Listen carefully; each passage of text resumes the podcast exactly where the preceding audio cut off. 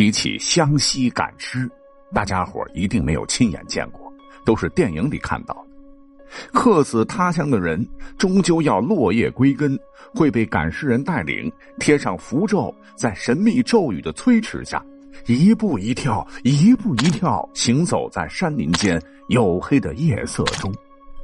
赶尸人一手提着忽明忽暗的灯笼，一手摇铜铃，时不时再撒些纸钱，死尸便会亦步亦趋向前，以诡异的方式行进。幽静的山间小路，清脆的铜铃声不时传来，生人勿近，竟然连鸡都不鸣，狗都不吠，十分的邪乎。其实啊，这样的场景并不完全是编剧瞎编的。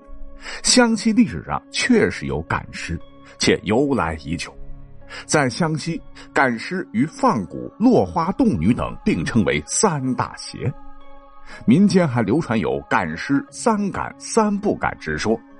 所谓的三赶，凡被砍头的，需将其身手缝合在一起；受绞刑的、战龙、战死的，这三种可以赶。传说，因为他们都是被迫死的，死的不服气，死不瞑目，既思念家乡，又惦念亲人，可用法术将其魂魄勾来，以符咒镇于各自尸体之内，再用法术驱赶他们爬山越岭。而所谓三不敢，凡病死的、投河吊井自愿而亡的、雷打火烧肢体不全的，这三种不能赶。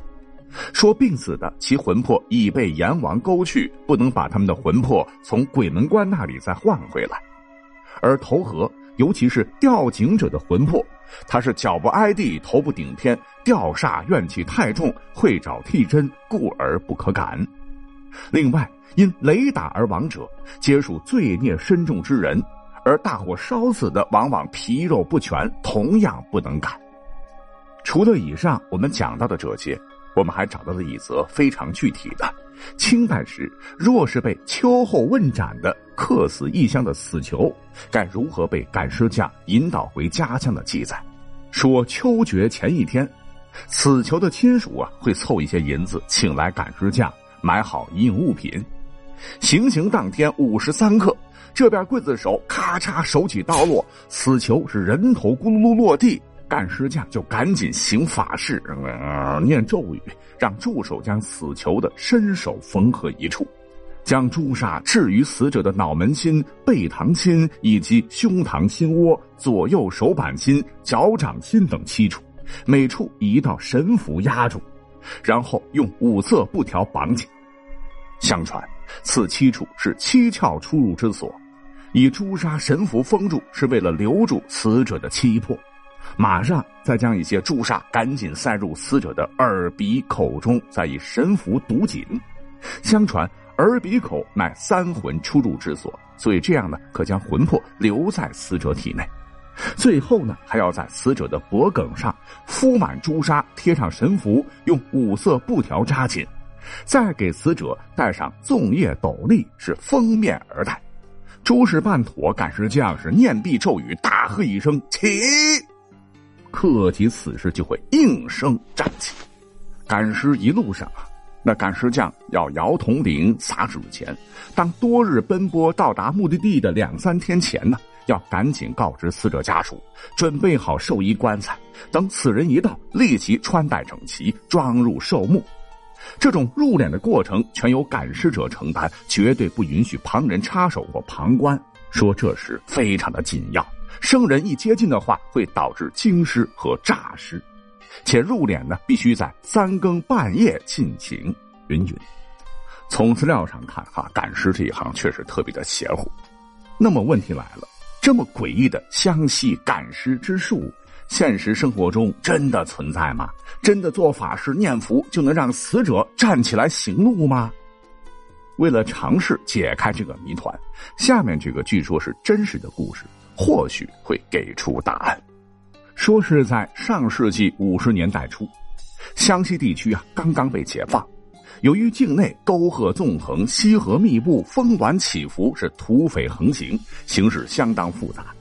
当时有两位记者是冒着生命危险在湘西做调查，半道上就突然看到有两个赶路的，这个身形很奇怪，行踪很诡秘。他们的打扮呢，穿着黑衣啊，宽大的黑袍罩在身上。前头一个打着灯笼，喊着“回家呀，快跟我回家”。啊后面一个呢，是亦步亦趋的跳跳的跟着走。两位记者就怀疑这两个人可能是反革命分子啊，就跟踪他们来到了一家客栈。不料客栈老板却告诉他们。哎，不用担心呐，他们不是土匪，是赶尸的。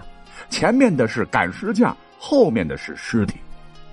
两位记者是唯物主义，根本不信。过去呢，就直接敲对方的门，看看啥情况。咣咣咣，咣咣咣，这敲了好半天，门才开。开门的呢正是赶尸匠，而另一具所谓的人仍戴着斗笠，遮着脸，黑暗处站在墙角。那敲开门，扫了一眼，哎，似乎没发现啥异常。记者也不好多问，就离开了。回到房间就琢磨这件事儿，是越想越觉得蹊跷。你说人死后尸体会变得僵硬，别说是行走了，根本就不可能站立。况且刚才看到房内饭桌上竟然摆着两副碗筷，难道此人还能吃饭吗？一大早啊，两位记者就决定继续跟踪调查。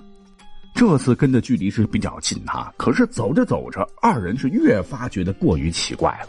这两位黑袍人前头引路的不断发出导引的声音，而后面的人跟他一前一后，连走路姿势基本上都是一模一样。再仔细一瞅，前面的赶尸匠似乎和昨天就不是同一个人。在强烈的好奇心的驱使下，他们俩是鼓足勇气，最终啊截住了赶尸匠。这时，他们终于彻底揭破了所谓赶尸的真相，那就是尸体确实是有的。苗人呢，用独门配的药草来保持尸体不会立即腐烂，且不会有腐臭味，并可以软化死者身上的骨关节，方便操控。但是活人呢，至少啊有两个，一个在前面打灯笼，吆喝着做引导，而另外一个活人呢，将尸体背或挂在自己身上。那二人身上呢，再套起又长又宽大的黑袍，因为身体本身是有重量的，所以呢，他必须挺起腰板，双手保持垂直，才能承担起这份重量。黑袍罩着，眼睛看不见，仅凭耳朵听前头指挥的口令来行驶起脚。或者呢，还有一种方式，就是拿着竹竿穿过死者的衣袖，前后抬着走。说实话。这份差事异常艰苦啊！与其说是赶尸人，不如说是抬尸人。一天早歇早走，每天只能吃一顿饭。引路的、背尸的，俩人得一日一换，所以记者会看到第二天两张不同的脸。那你背尸就背尸呗，为什么要如此装神弄鬼呢？因为那时候陆路交通不便，客死异地，对于讲究落叶归根的过去的人来说，必须要运回家乡，入土为安。沉重的棺椁运输成本是很高的，那干这一行啊，要经过专门的训练。封建迷信的包装下，只要胆子大，能遭罪，走一趟能挣不少钱。但是比死者家属用棺木运回尸体那要便宜多了。那赶尸业呢，只能在秋冬两季干，其他季节尸体更容易腐烂。哎，这或许就是湘西赶尸的秘密。